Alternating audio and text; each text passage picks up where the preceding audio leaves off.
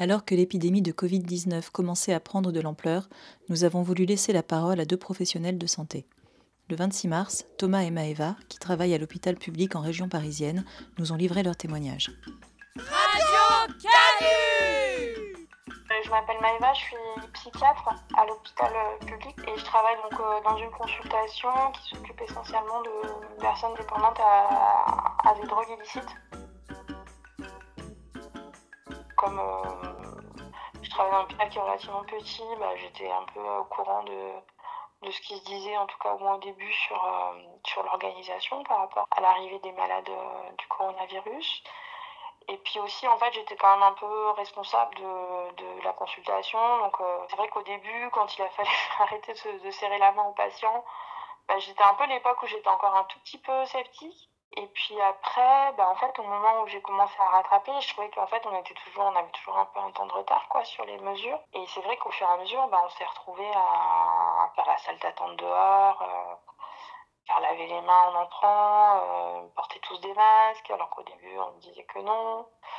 Puis on s'est rendu compte qu'en fait, il n'y avait pas assez de masques. On nous a dit euh, de faire attention. Déjà, on sait que l'hôpital public, il va pas bien, clairement. On sait qu'il n'y a pas assez de monde. On sait que on n'arrive plus à recruter déjà d'infirmiers. Enfin bon, bref. On, manque souvent de, de moyens humains à l'hôpital. Mais euh, les moyens matériels, des fois, il y a des trucs stupides comme le PQ.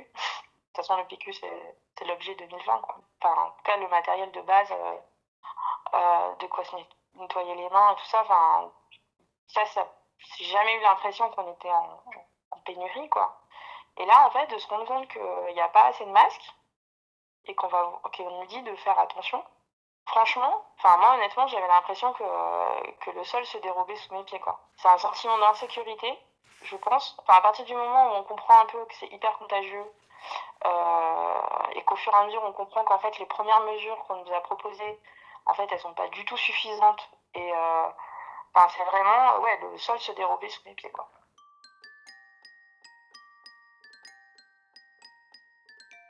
Je m'appelle Thomas, j'ai 38 ans, je suis euh, pneumologue dans euh, le CHU euh, du 93. Localement, euh, j'ai été par ailleurs assez impliqué euh, dans euh, le collectif interhospitalier, le CIH, et puis également euh, dans le groupe euh, des euh, colleurs et colleuses de l'hôpital public. Tout ça est un peu en, en pause évidemment, entre guillemets, parce que là on a vraiment la tête dans le guidon, et euh, les jours qui viennent, euh, ça va faire que s'empirer.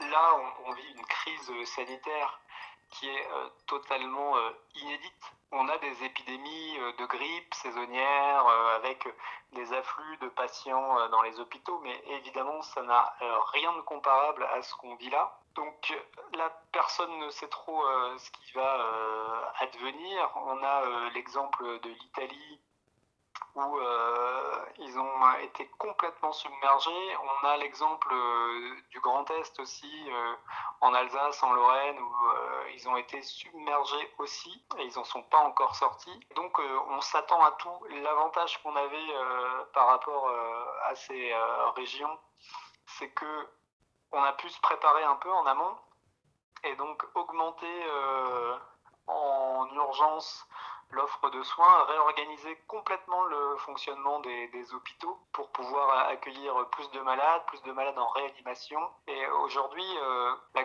grande majorité du fonctionnement de tous les hôpitaux en région parisienne tourne autour de la prise en charge des patients infectés par le coronavirus. Et, et il y a vraiment une portion euh, marginale qui euh, est laissée pour s'occuper des autres urgences parce qu'il y en a toujours, il y a toujours des gens qui font, euh, je sais pas, des crises d'asthme, des infarctus évidemment, et dont il faut aussi s'occuper. Euh, mais euh, vraiment, c'est très marginal. Le risque, c'est que certains patients qui ont des maladies chroniques et qui peuvent donc présenter des, des épisodes d'accélération, d'exacerbation, attendent un peu le dernier moment avant de se présenter aux urgences, et donc ils, il y a aussi potentiellement des gens euh, avec d'autres maladies qui, euh, qui vont venir aux urgences euh, dans un état un petit peu avancé déjà. Ça, c'est aussi un peu imprévisible.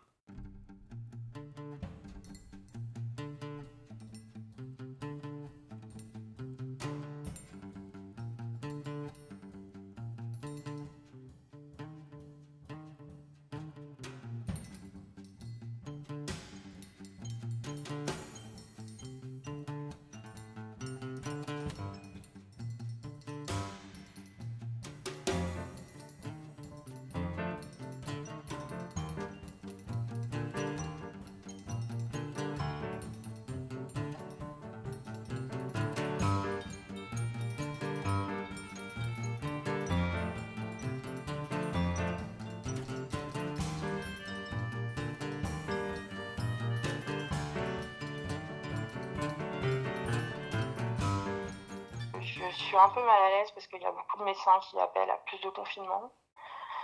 Je pense qu'en fait, là, tout le monde panique parce que tout le monde était dans le déni de ce qui était en train de se passer.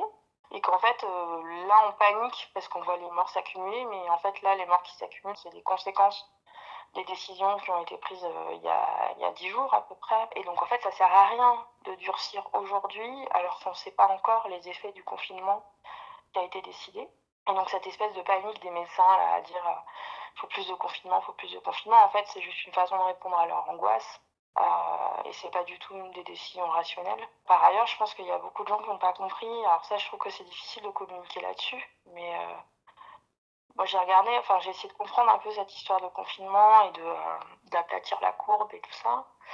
Euh, aplatir la courbe, ça veut pas dire qu'il n'y aura pas de mort. Hein. Enfin, si on regarde bien les deux courbes, aplatir la courbe, ça veut dire éviter qu'il y ait des, décès liés simplement au fait qu'il n'y a plus de place en réanimation ou à l'hôpital. C'est juste ça l'idée. Hein. Ce qui veut dire qu'en fait, enfin, ça sert à rien d'aller taper sur chaque Pékin qui fait son jogging. J'ai envie de dire, les, les dés sont jetés, quoi.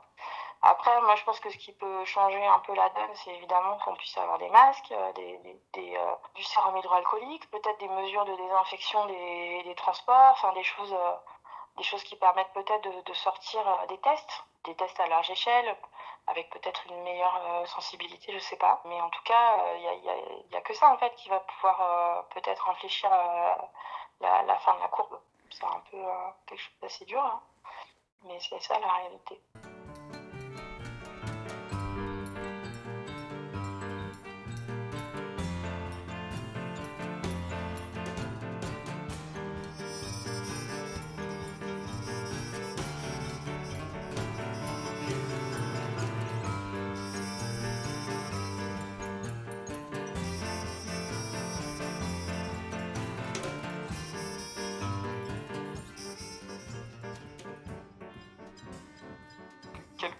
Système de soins euh, de base, de toute façon, on aurait pris euh, cette vague euh, de, plein fouet.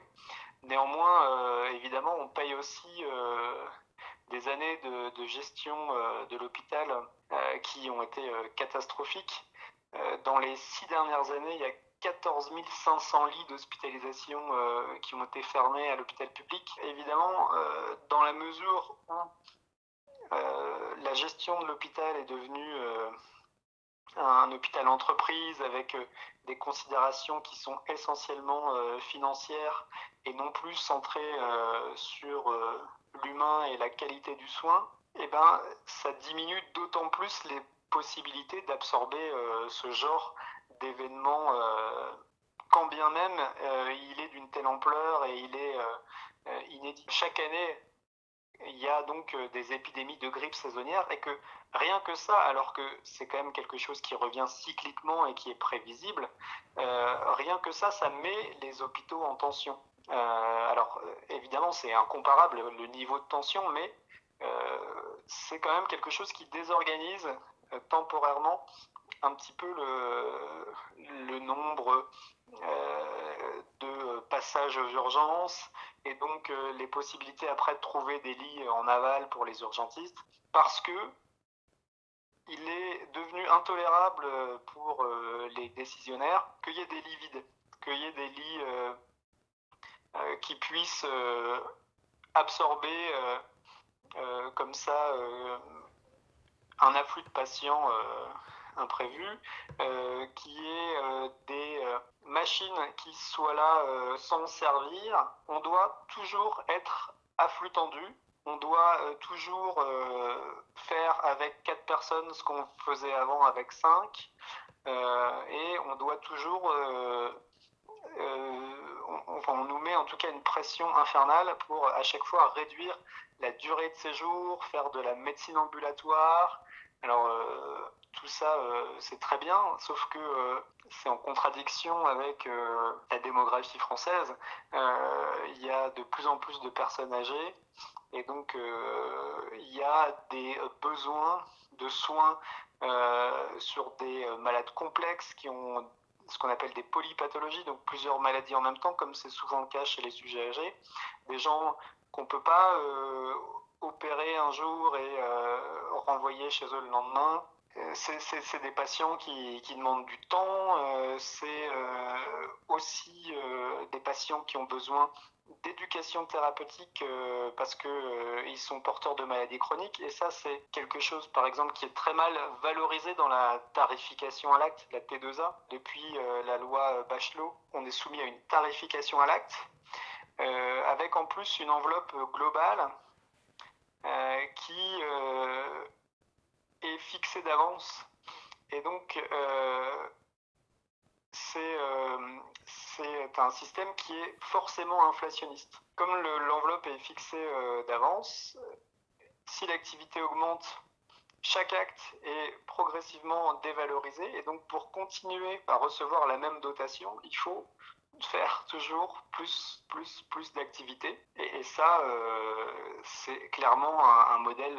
qui ne peut pas tenir sur le long terme. Ça, ça a ses limites quand on est au pic épidémique de la grippe, le fonctionnement euh, du SAMU, des urgences euh, est euh, extrêmement compliqué. Et donc là, cette pandémie, évidemment, il n'y a aucun, aucun système de soins dans le monde qui aurait assez de marge pour supporter ça sans difficulté. C'est pas le, problème. L'idée n'est pas de dire qu'il faut s'équiper en en matériel, en personnel et en capacité de, coucher les malades euh, pour euh, euh, absorber des événements imprévisibles et d'une telle ampleur.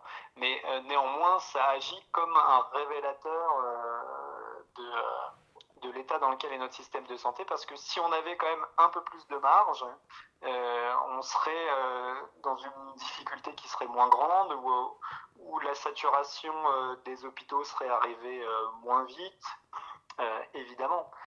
Il y a d'autres pays où, par rapport, et notamment en Allemagne par exemple, si on fait un ratio population, enfin nombre de lits de réanimation sur population, ils sont euh, beaucoup plus euh, beaucoup mieux lotis que nous. Ça, c'est quand même des choix euh, politiques et donc économiques qui ont été faits en amont.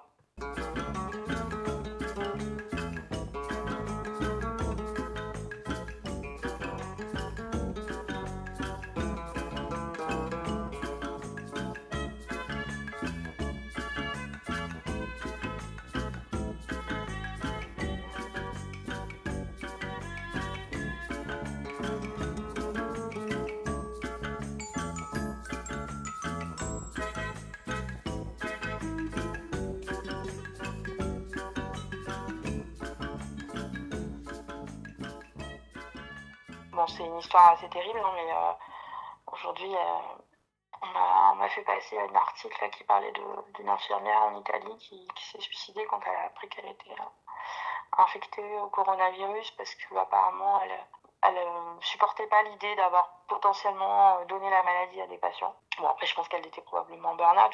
Fondamentalement, je comprends cette angoisse, quoi. C'est hyper angoissant de, de, de, pour pas savoir, en plus, on peut pas, enfin, si on n'est pas suffisamment symptomatique, on peut pas être testé. Donc, en fait, c'est hyper angoissant de ne pas savoir si on peut. Si, en fait, euh, là, par exemple, je vois un patient qui a des. Euh, qui va pas bien, qui est déprimé. Est-ce que euh, finalement, je lui rends service ou est-ce que de, demain, enfin, dans, dans 10 jours, il va aller en réanimation parce qu'on a eu cette conversation? Enfin, plutôt deux semaines. Donc, c'est vraiment. Enfin, c'est vraiment pénible, en fait, de travailler dans ces conditions d'insécurité. Puis après, il y a toutes les décisions à prendre pour euh, les collègues qui sont euh, immunodéprimés, euh, qui sont dans les groupes à risque, qui, voient les informations arriver et qui commencent à avoir peur pour eux-mêmes, et ils ont raison. Ceux qui vivent avec des personnes aussi qui sont, qui, sont déprimées ou, qui ont des facteurs de risque à la maison. Et, et on ne sait pas quoi dire en fait. On ne sait pas quoi dire, mais un masque, mais un masque qu'est-ce qu'on fait Puis en fait, jusqu'au moment où on dit, bah en fait, tu restes chez toi, quoi. Enfin, c'est trop dangereux. En fait, on fait confiance à des gens pour prendre les décisions à, à notre place. Mais la question finalement, c'est qu'est-ce qui les, euh, qu'est-ce qui leur donne les compétences Quelles sont leurs compétences finalement pour prendre ces décisions à, notre place? Je sais pas. Ce qui fait défaut là pour euh, armer des nouveaux lits de réanimation pour ce week-end, par exemple, c'est euh, pas tant euh, de trouver du matériel et des respirateurs, Ça, il y a eu des commandes qui ont été faites un peu en amont. Et puis il y a même des solutions d'urgence qui pourraient être de réquisitionner du matériel des cliniques vétérinaires et des écoles vétérinaires parce que finalement les animaux qui sont opérés et, et, endormis, eh ben, ils ont aussi besoin d'avoir des respirateurs qui ressemblent aux respirateurs qui sont utilisés en, médecine humaine. c'est vraiment un problème de personnel. C'est que il faudrait trouver des infirmiers et des infirmières aptes à exercer en réanimation. Et, et là, que ce soit l'hôpital public ou les structures privées qui disposent de réanimation, ils essayent par tous les moyens de recruter des infirmiers et des infirmières en urgence, mais euh, ils n'en trouvent pas ou pas assez. Là encore, si on partait d'une situation de base où on avait des équipes plus fournies qui ne soient pas déjà essorées, et qu'on euh, ne visait pas à limiter au maximum les personnels en nombre, on aurait évidemment aussi plus de marge de manœuvre. Une des difficultés pour l'hôpital public de recruter, c'est que la carrière de, alors pas de médecin, hein, mais de personnel non médical, donc infirmier, infirmière, aide-soignant, elle est très peu attractive. on a un salaire pour les infirmiers et les infirmières qui, si on compare aux autres pays de l'OCDE, et alors je ne sais plus exactement le chiffre, mais je crois que ça est arrivé en 45e position. Enfin, les infirmiers et infirmières, par rapport à leur service rendu, ils sont vraiment très mal payés, ou en tout cas insuffisamment payés. Alors c'est le cas de beaucoup de Français et de Françaises, hein. malheureusement. Euh, euh, si on compare euh, les salaires par rapport à, à un SMIC et si on regarde quel est le salaire médian, en fait, c'est pas les seuls le fait est qu'ils euh, ont un service rendu euh, qui est euh, important et que bah, finalement la carrière à l'hôpital public, alors que d'un côté on comprime de plus en plus les équipes et on leur demande de faire de l'efficience, toujours plus d'efficience, ce qui veut dire en fait travailler dans des conditions de plus en plus désagréables, ça veut dire supprimer les pauses, ça veut dire déborder sur le temps de travail sans jamais récupérer parce que si vous passez de 8 patients dont vous avez la charge à 11 euh, puis 15, et eh ben vous faites les choses euh, de plus en plus vite. Donc vous avez moins le temps de, par exemple, euh, vous poser avec les patients et les patientes pour discuter de leur maladie, pour essayer de calmer leur angoisse, ce qui est quelque chose de gratifiant quand on arrive comme ça, juste en prenant un peu de temps de soulager les patients. Ça veut dire que dès que dans un, une matinée ou une après-midi normale, s'il y a deux patients qui en même temps euh, vont euh, décompenser, euh, ça va désorganiser la journée de travail du, personnel en question. Et que si les effectifs sont pas calculés au plus juste euh, les autres peuvent compenser, mais si les autres sont déjà elles-mêmes, euh, enfin je dis elles-mêmes parce que c'est un métier euh, encore majoritairement féminin, mais si les autres eux-mêmes ou elles-mêmes sont déjà dans leur planning un peu tendu et à s'occuper de leur côté du service, ça veut dire que voilà la journée déborde, ça veut dire que les transmissions elles seront faites après et c'est des heures supplémentaires qui sont jamais récupérées.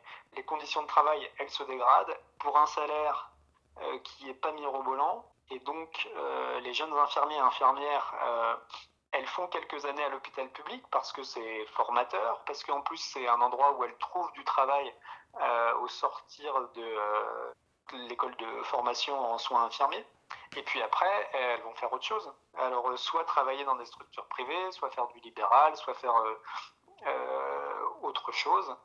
Il y a finalement de moins en moins d'infirmiers et d'infirmières qui, qui qui terminent leur carrière à, à, l'hôpital public. Euh, moi, je vois bien dans le service euh, de pneumologie, euh, on avait avant, entre guillemets, des vieilles infirmières. J'ai eu la chance de travailler dans un service où j'avais été auparavant étudiant en médecine, puis interne, puis après médecin titulaire j'avais des infirmières au début de ma carrière que je connaissais depuis euh, très longtemps et qui avaient euh, travaillé 20, 30 ans en pneumologie. Et euh, qui avaient d'ailleurs des compétences qui n'étaient pas forcément reconnues, propres à leur lieu d'exercice quand on a fait 20 ou 30 ans en pneumologie, quand on a fait 20 ou 30 ans dans un service de chirurgie orthopédique, etc., eh ben, on développe des compétences particulières parce que ce pas les mêmes patients. Euh, maintenant, l'idée, euh, c'est qu'elle soit polyvalente, c'est qu'elle puisse être bougée euh, d'un service à un autre au gré des besoins, puisque les équipes étant comprimées de plus en plus, et, ben, et puis les conditions de travail étant de plus en plus difficiles, ça veut dire que eh ben, il y a des arrêts de travail, donc, euh, au bout d'un moment, comme euh, il n'y a plus de marge puisque euh, les effectifs sont calculés au plus juste, s'il y a des arrêts de travail, c'est vraiment problématique. Donc, ça veut dire qu'en fait, on doit avoir un pool d'infirmières qui, est mobilisé d'un service ou d'un autre. Donc, il faut qu'elles soient polyvalentes. Maintenant, dans le service de pneumologie, les infirmières, restent deux ou trois ans. Et puis elles partent parce que il y a beaucoup de travail, probablement trop. Euh, dans des conditions euh, qui sont euh, dégradées perpétuellement pour un salaire qui est sous-évalué, très clairement. Ok, je vais bien soigner mes patients. Mais avant, faut que je parle à la direction. Je vais faire une vidéo simple où je vais dire des trucs simples. Parce que vous êtes trop cons. Simple, basique. Ok. Soignant, c'est une vocation, mais ça veut pas dire qu'on va pas perdre patience. Le taf de 4 fait à 2, tu deviens pas Shiva même si t'es en transe. Basique. Personne ne veut avoir à choisir entre douche, popo ou pansement. Simple.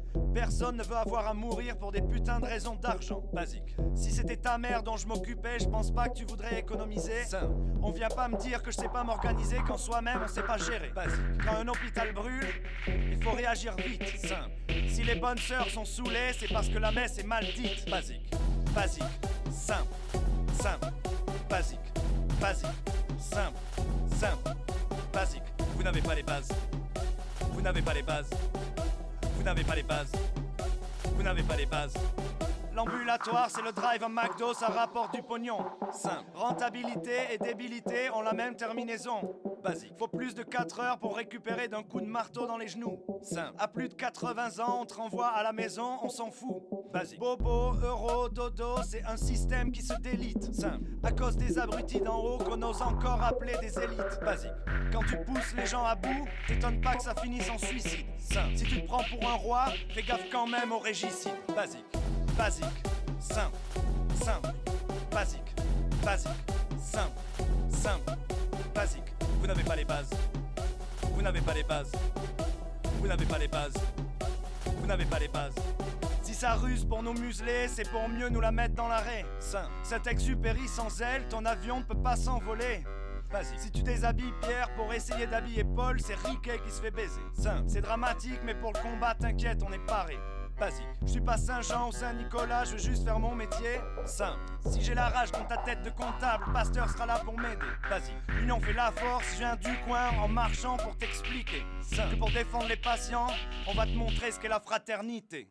Basique, simple, simple, basique, basique, simple, simple, basique. Vous n'avez pas les bases. Vous n'avez pas les bases. Vous n'avez pas les bases. Vous n'avez pas les bases. Vous n'avez pas les bases. Vous n'avez pas les bases. Il y a plein de plein d'usagers qui sont hyper fragiles. Vous n'avez pas les bases. Et ceux qui sont les plus fragiles, enfin en tout cas sur, et sur le plan physique, et sur le plan psychique, et sur le plan euh, social, bah, ce sont ceux qui, pour lesquels on n'est pas arrivé à trouver d'autres solutions qu'ils viennent quand même tous les jours ou tous les deux jours au centre, tout en sachant qu'en fait, il leur fait courir en rythme en les faisant venir. C'est vraiment, euh, enfin, le confinement à la rue, moi, c'est la première chose que j'ai pensé, quoi. C'est comment ils vont faire, quoi. Comment vont faire les gens qui font la manche ou qui, qui vivent de. Enfin, c'est tout bête, hein, mais ça paraît, ça paraît dingue comme ça, mais en fait, il y a des gens qui vivent de vol, hein, tout simplement. De, de... Il y en a qui vivent de la manche, il y en a qui vivent euh, de petits trafics, il y en a. Euh, et en fait, tout ça, c'est fini. C'est fini, tout ça. Il n'y a plus rien. Il n'y a plus rien. Dans les rues, en fait, on voit, on voit plus que ça, en fait. Des, des, des personnes sans abri. Euh, des personnes qui, ont des troubles, des troubles mentaux et qui sont, qui sont tout seuls. Euh, enfin voilà quoi, c'est vraiment une espèce d'abandon euh, terrible. On va quand même parler du fait qu'il ne représentait pas forcément un danger en termes infectieux, parce qu'il serait, euh, serait tout seul dans la rue. quand tout le monde serait confiné dans leur maison. C'est un travail qui est basé sur le lien, euh, et le lien, il, il, y a des liens qui se sont construits où j'étais même pas encore, euh, je travaille même pas encore dans cet endroit-là. Euh, il y a des liens qui, sont là depuis 20 ans, 30 ans. C'est vraiment rompre le lien le plus vite possible pour qu'ils soient un peu à l'abri de, nous, en fait, de, ce que l'hôpital peut transmettre comme maladie, en fait. Alors après, les patients, ils sont, ils sont vraiment sympas, quoi beaucoup ils ont compris, ils ont aidé, ils ont. Voilà, on a trouvé des solutions, mais, euh, mais c'est un peu un crève-cœur quand même. Surtout, je pense que pour certains, c'est un vrai danger, clairement. Il y a aussi tous les gens, enfin là, il y a aussi tous les gens qui attendaient un sevrage ou d'alcool ou des choses comme ça et, et qui vont faire euh, d'un sevrage dans des, dans des conditions euh, terribles, quoi, enfin dangereuses pour leur vie, pour leur santé je sais pas, je sais même pas, en fait, j'ai même pas de, de, mots pour expliquer euh, à quel point c'est euh, la catastrophe, en fait, pour euh, la plupart des, personnes qui sont dans la rue. Toute cette précarité-là, elle, elle, est cachée sous la couche de gens qui vont au travail, qui, font, qui, qui à leurs activités quotidiennes. Et en fait, là, il n'y a, a, plus rien, quoi. En fait, le pouvoir, il a, il a dans sa tête des certaines catégories de personnes qui sont des citoyens et d'autres qui ne le sont pas, certaines formes de mode de vie sont pas du tout prises en compte. Euh, donc évidemment donc ceux qui vivaient à la rue, ceux qui étaient en prison, ceux qui sont dans les, euh, enfin voilà, enfin je sais pas appeler ça un mode de vie, mais je veux dire, enfin il y a des gens en fait qui existent et pour lesquels en fait quand ils ont pris la décision de reposer le confinement, manifestement il n'y a rien qui a été prévu en amont. Ils ont laissé assez de temps aux gens pour aller en, enfin, un Parisien pour aller en province, mais pas assez de temps pour euh, euh, je sais pas, faire un peu de place dans les prisons, euh, organiser des choses, enfin, à qui ils pensent en fait quand ils pensent aux Français en fait. C'est qui qui, qui qui existe en fait. Et, euh, et, dans les personnes auxquelles personne n'a pensé par exemple il y a les euh, il y a les personnes en situation de handicap. On a des personnes qui dépendent de, de l'allocation adulte handicapé. Il y avait des, des, renouvellements qui étaient en cours. La MDPH et la CAF c'est plus de son plus d'image quasiment. Euh, donc ces personnes en fait elles n'ont aucune nouvelle. Elles ont plus de revenus on n'arrive toujours pas à savoir euh, qu'est-ce qui va être décidé. Moi, j'ai vu aucune annonce disant, ce qui me paraît très logique, hein, que ça soit renouvelé automatiquement et qu'ils aient la hache euh, au moins jusqu'en septembre, mais, mais en fait, il euh, n'y a, eu aucune annonce en ce sens, ce qui me fait dire qu'en fait, ces personnes-là, c'est comme si elles n'existaient pas, en fait. Personne n'a pensé à comment ces personnes-là allaient vivre pendant ces mois. Les autres, euh, d'autres choses qui ont été très compliquées pour les personnes précaires, c'est les, centres d'hébergement. Ils ont, ils ont pris euh, des, des, des, fois des dispositions très dures, à savoir un confinement total. C'est-à-dire qu'en fait, du coup, les personnes précaires se sont retrouvées beaucoup plus confinées que la population générale avec parfois bon, des trucs un peu rigolos parce qu'il y avait un centre qui m'avait dit qu'ils avaient carrément acheté les clopes, l'alcool et tout pour, que les, les, gens, les gens restent et partent pas. Mais du coup, en fait, c'était intenable. Enfin, c'est intenable, c'est très très compliqué. Euh. En plus, en fait, du coup, on se rend compte aussi que c'est des endroits où en fait c'est ultra collectif. C'est-à-dire, euh, c'est deux, trois, quatre, parfois par chambre. Euh, euh, enfin, tous les repas en collectif et tout. En fait, je pense que c'est un peu vendu sur le mode de c'est du collectif pour faire du lien, mais en fait, c'est un peu du collectif surtout pour faire de l'économie. Et, et, en fait, on se rend compte que bah, là, par exemple, en période épidémique, bah, en fait, c'est un carnage. On voit quelque chose qui peut-être existe à d'autres moments épidémiques. Hein. Peut-être que quand c'est l'épidémie de grippe, en fait, euh, bah, oui, les personnes qui sont hébergées dans ces centres, euh, sont quand même probablement beaucoup plus vulnérables. Euh, à attraper la grippe parce qu'elles sont à deux dans une chambre que, que d'autres personnes qui sont chez elles.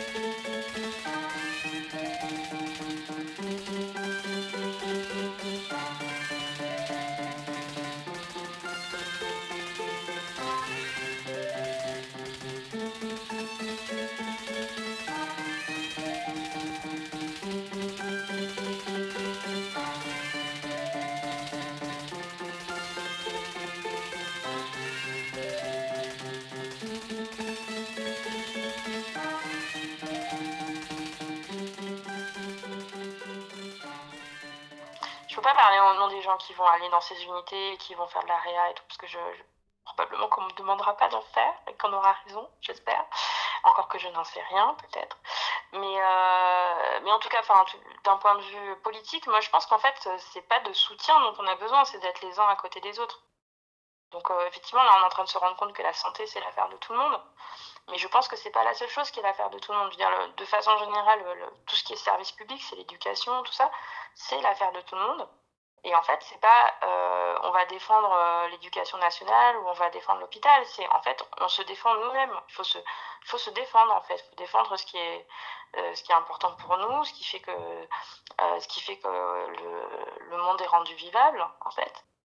Et c'est pour ça aussi que ça me rend un peu triste quand je vois mes collègues fulminer contre les gens qui font du jogging, parce que je pense qu'en fait c'est le contraire en fait de ce dont on a besoin le fait de faire tout porter sur la responsabilité individuelle. Ce qu'on a besoin, c'est de solidarité et c'est aussi de la, de la faire fructifier, en fait, cette solidarité.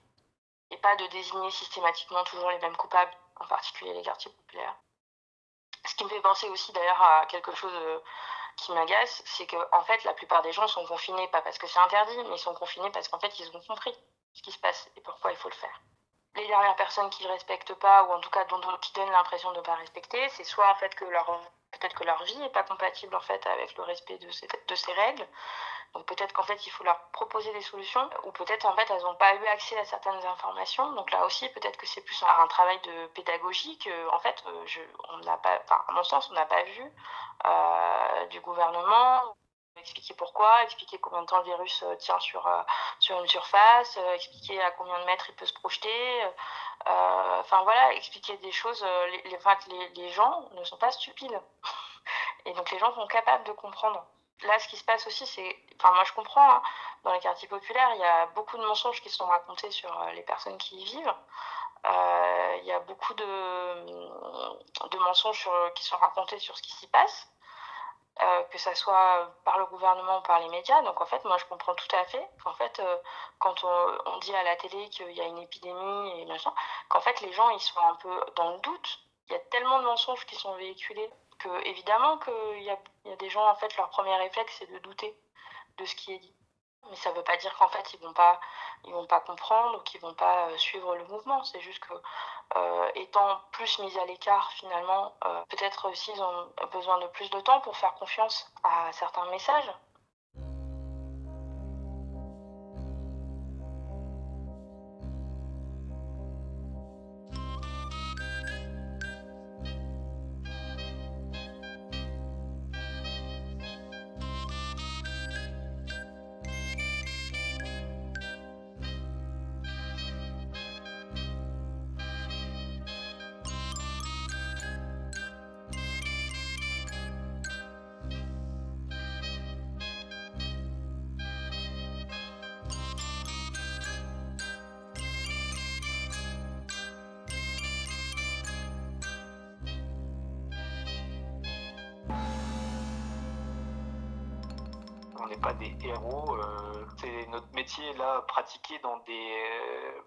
Circonstances euh, exceptionnelles et vraiment inattendues, mais bon voilà, malgré tout, ça reste notre métier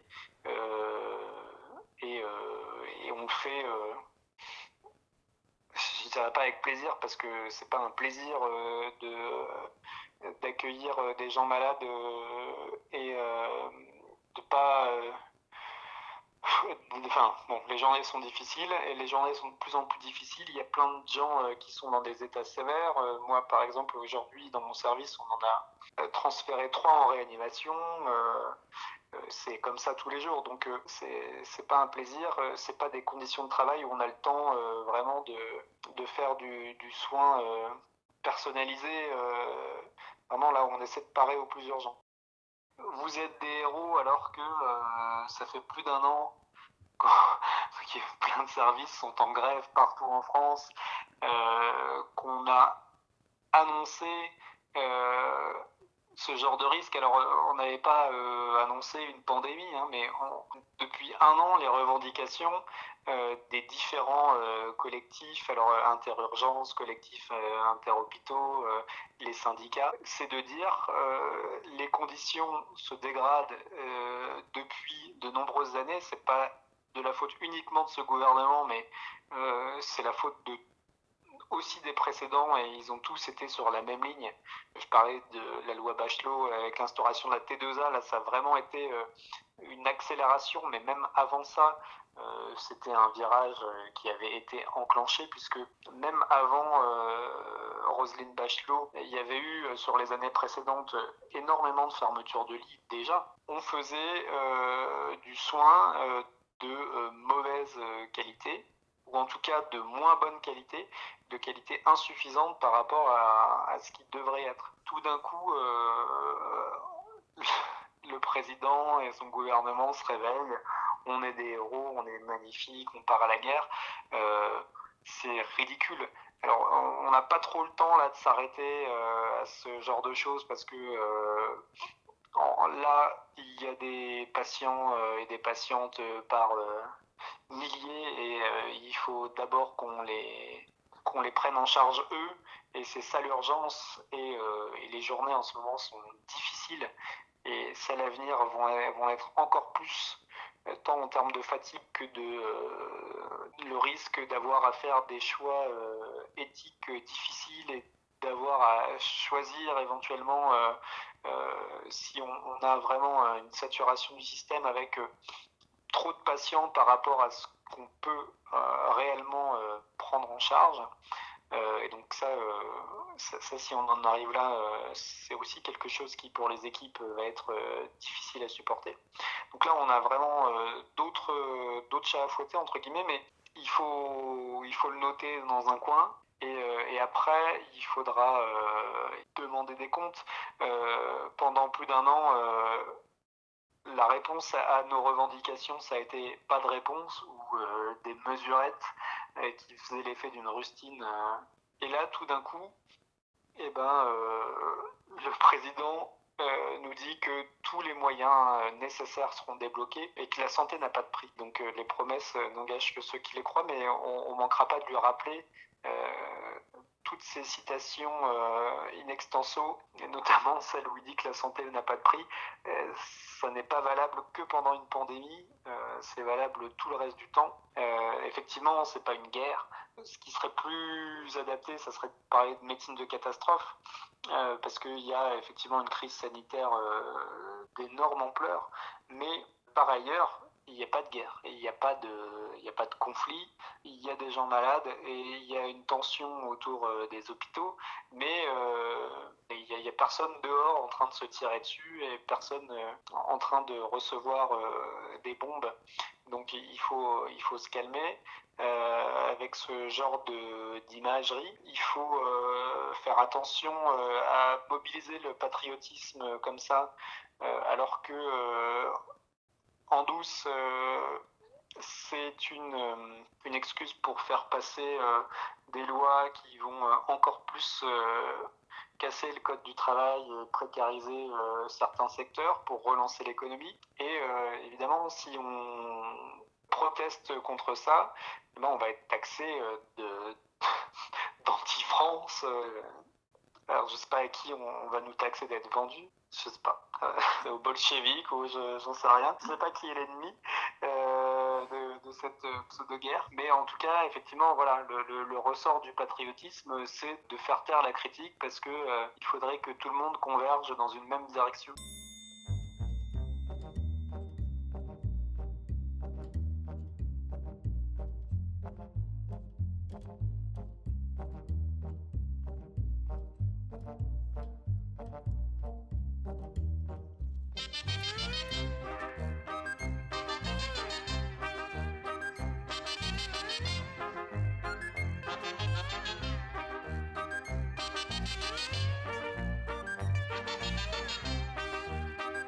Alors, euh, moi, je suis très en colère, quoi, depuis un moment.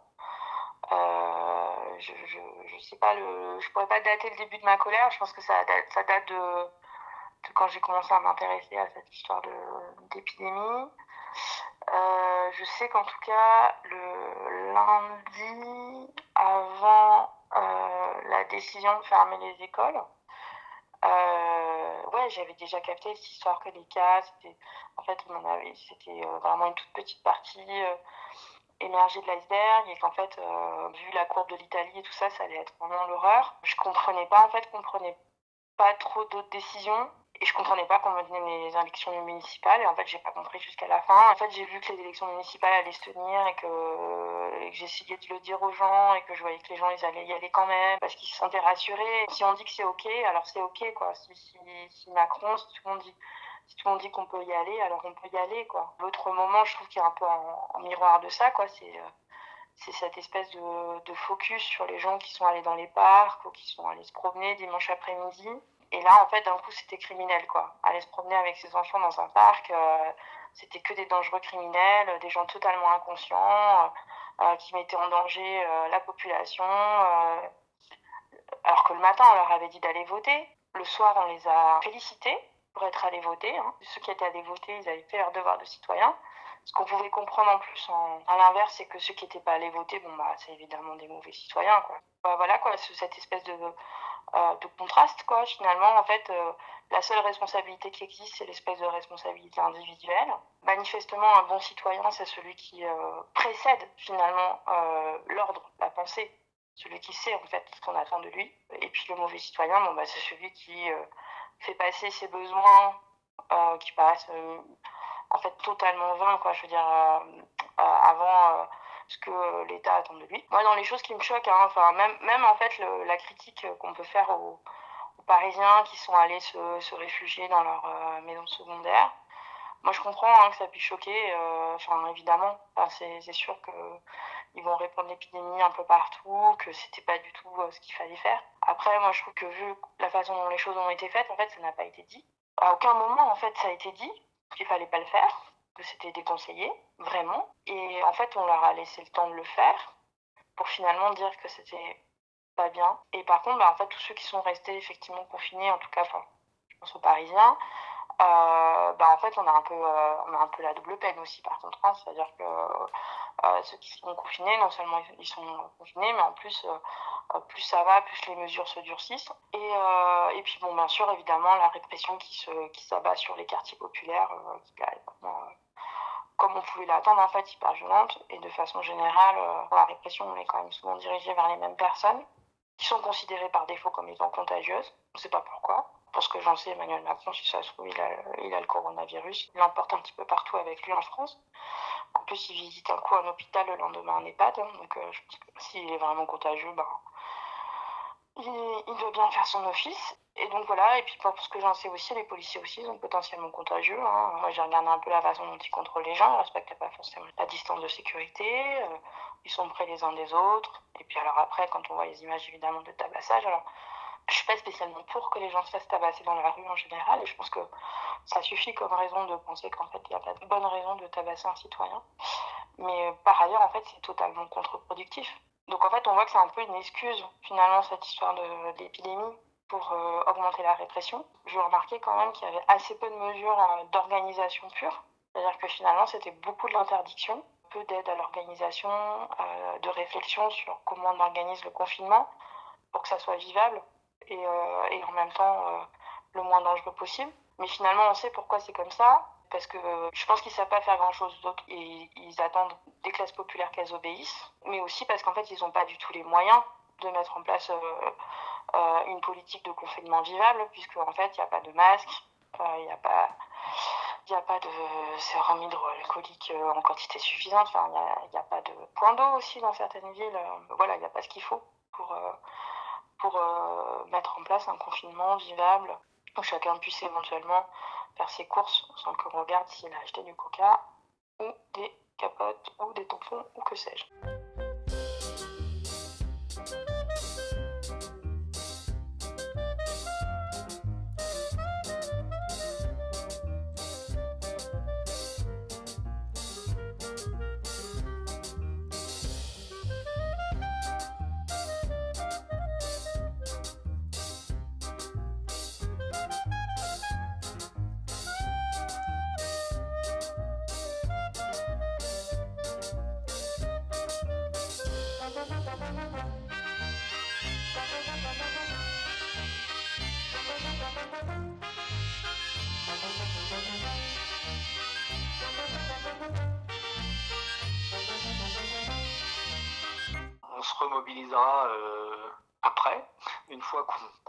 Recommencer des activités un peu plus normales. Ce genre de crise, ça peut aussi être l'occasion de repenser nos modes de fonctionnement.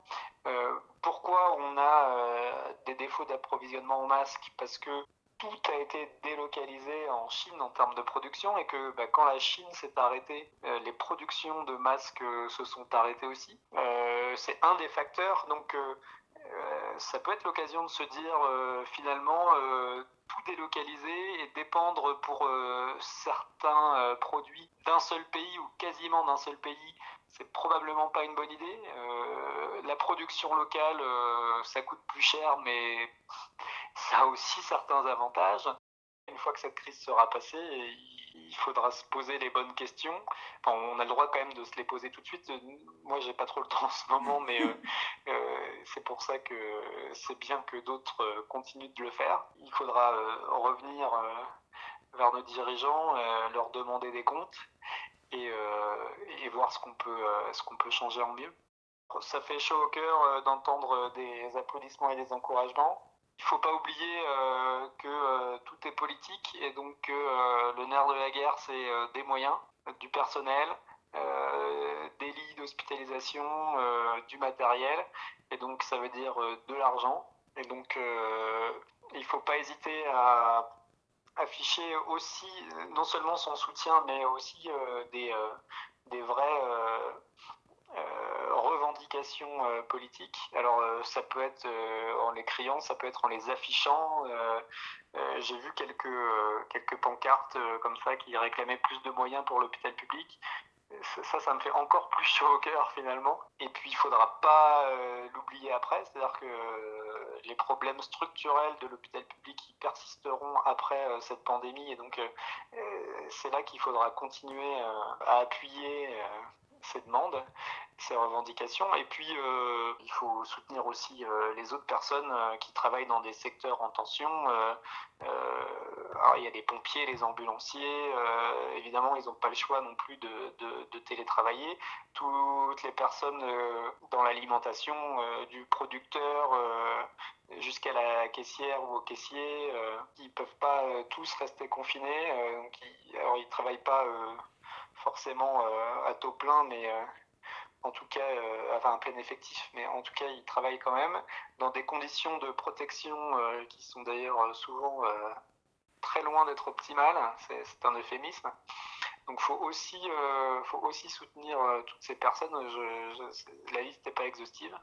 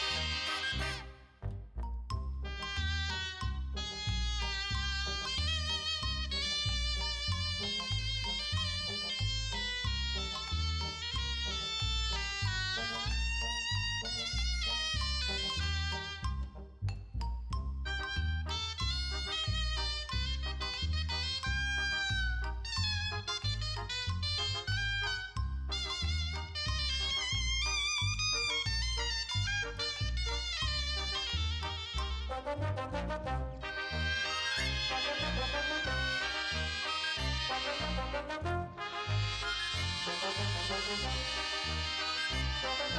you.